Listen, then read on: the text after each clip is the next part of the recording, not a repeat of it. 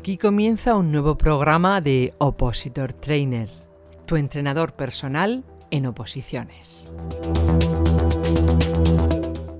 Escuchas, por prescripción facultativa de nuestro médico de cabecera, píldoras para aprobar oposiciones. Si quieres el tratamiento completo, tenemos a tu disposición el curso Quiero ser funcionario. Píldora número 61. El opositor que se autoengaña. Hola, mi nombre es Manu Calero y llevo más de 30 años dedicado a la formación, los últimos 20 en oposiciones. Vamos allá.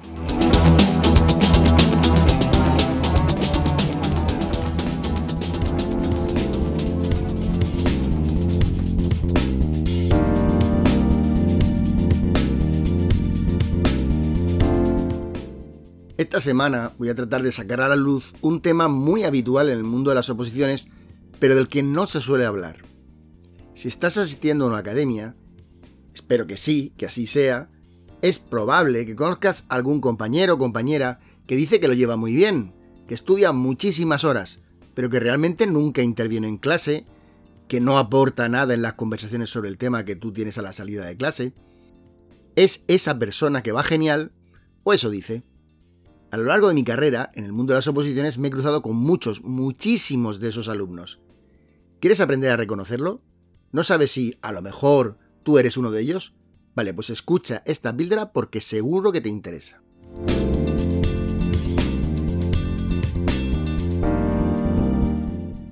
Antes de nada, debo decirte que si escuchaste la píldora 52, donde te hablé sobre el terrible efecto Dunning-Kruger, lo que te contaré hoy te sonará de algo. De hecho, si no la has escuchado, para un segundo. Primero escucha la 52 y luego vuelves aquí. Te ayudará mucho a entender esta píldora. Me lo habrás escuchado muchas veces. Existen dos grandes olvidados en el mundo de las oposiciones. La planificación y el aspecto psicológico. Hoy volveremos a hablar un poquito del segundo. Tal y como te he contado en la introducción, hay personas que asisten a las academias y siempre dicen que van fenomenal, lo dicen tanto, tanto que a veces hasta suena forzado incluso. Y es cierto, es forzado porque realmente no van bien. Pero la mente, a veces, en determinadas circunstancias, crea unas barreras de protección que en algunos casos impiden realmente avanzar. Quiero que entiendas, primero, de qué personas estoy hablando. En clase seguro que encuentras a alumnos que intervienen, preguntan, plantean cuestiones complejas, son los alumnos que mejor van. Se les ve a la legua. Si yo te dijera ahora mismo, di el nombre de tres personas que conoces que van a probar tu oposición, es posible que los digas hasta sin pensar. Bueno, pues la píldora de hoy no va de esos opositores. Va de esos otros que presumen de que llevan muy bien la materia, que cuando les preguntas cómo le ha ido el test, te dicen, va, una notaza. Pero que nunca intervienen en clase, que no preguntan, no consultan dudas con los preparadores. Hoy te voy a hablar de esas personas. Las razones que llevan a algunos opositores a mentir a sus compañeros, incluso a sí mismos, sobre cómo llevan la preparación de su oposición, a mi juicio, se debe a tres tipos de personas diferentes. Los primeros realmente creen que van bien. Apenas realizan test por lo que no son conscientes de cómo van, aunque ellos aseguran que van fenomenal. Sobre estas personas ya hablamos, como te he dicho antes, en la píldora 52, están bajo el influjo del efecto Dunning-Kruger.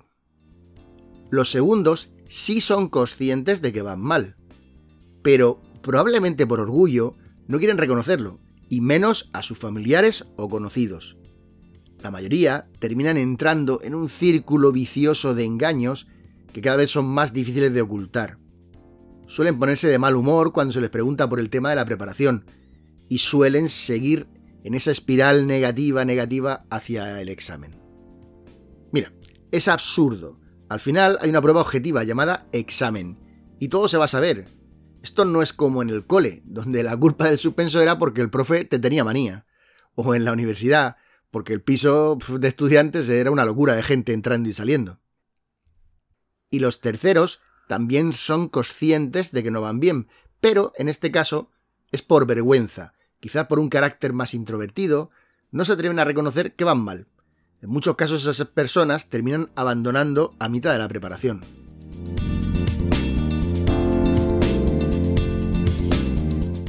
Si te sientes reconocido en el segundo caso o en el tercero, te quiero animar, pues ambas situaciones se pueden revertir. Mira, si te sientes mal reconociendo que no llevas bien la preparación, no pasa nada, pero tienes que poner tu parte para solucionar este problema. Lo digo millones de veces, todo el mundo puede ser funcionario. Ahora, si eres tú mismo quien te pone palos en las ruedas, la cosa ya se complica bastante. Lo primero que tienes que tener claro es que no pasa nada si suspendes. Sí, ya, ya lo sé. Es muy fácil decirlo, pero a lo mejor tu situación personal es la primera que te está agobiando y empujando en este estado permanente de ansiedad, mal humor y al final, pues, malos resultados en los esfuerzos que haces en tu preparación. Vale, pues, olvida el estrés, céntrate en la razón poderosa que te empujó a elegir el camino hacia ser funcionario. ¿Te acuerdas? ¿Merece la pena? Sí, sí, claro. Deja de quejarte y mira hacia el futuro. Acuérdate, lo hablamos en una píldora hace tiempo. Es difícil y no pasa nada. A todo el mundo le salen mal las cosas de vez en cuando. Si fuera fácil, casi todos serían funcionarios en España. Con los impuestos como están, ¿quién prefiere ser autónomo? Bueno, algunos pequeños locos como yo. Pero en serio, es que es difícil. Por eso no te rindas. Ahora piensa, estando de mal humor, intentando ocultar tus sentimientos o tu rabia o tu vergüenza, ¿vas a conseguir estar mejor? Pues evidentemente no. Evidentemente no. Es un problema psicológico. Simplemente. Hay quien tiene un constipado o una alergia, pero salvo que te pase el día del examen, pues eso no te va a llevar a suspender. Ahora, estar siempre cabreado, triste, estar jodido, pues hombre, va a afectar bastante en tu preparación, ¿no crees? Puedes aprobar, pero depende de un cambio de actitud por tu parte. He visto a muchísimos opositores pegar un cambio radical en su preparación tras asistir a unas sesiones con un psicólogo. No lo dudes, acuda a un profesional si notas los síntomas que te estoy comentando. Acudir a alguien para que te ayude puede ser la mejor decisión que hagas en toda la preparación de tu oposición.